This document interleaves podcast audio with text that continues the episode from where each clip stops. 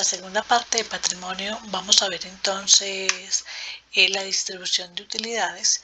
Esa distribución de utilidades se hace a través de los dividendos en efectivo o dividendos en acciones. Y también vamos a ver la parte relacionada con el cuarto eh, estado financiero llamado el estado de cambios en el patrimonio.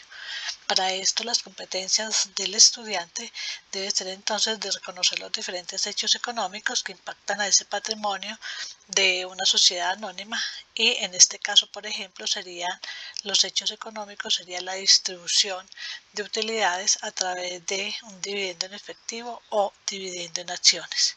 Y además también eh, otra competencia, la segunda competencia sería elaborar y analizar el estado de cambios en el patrimonio.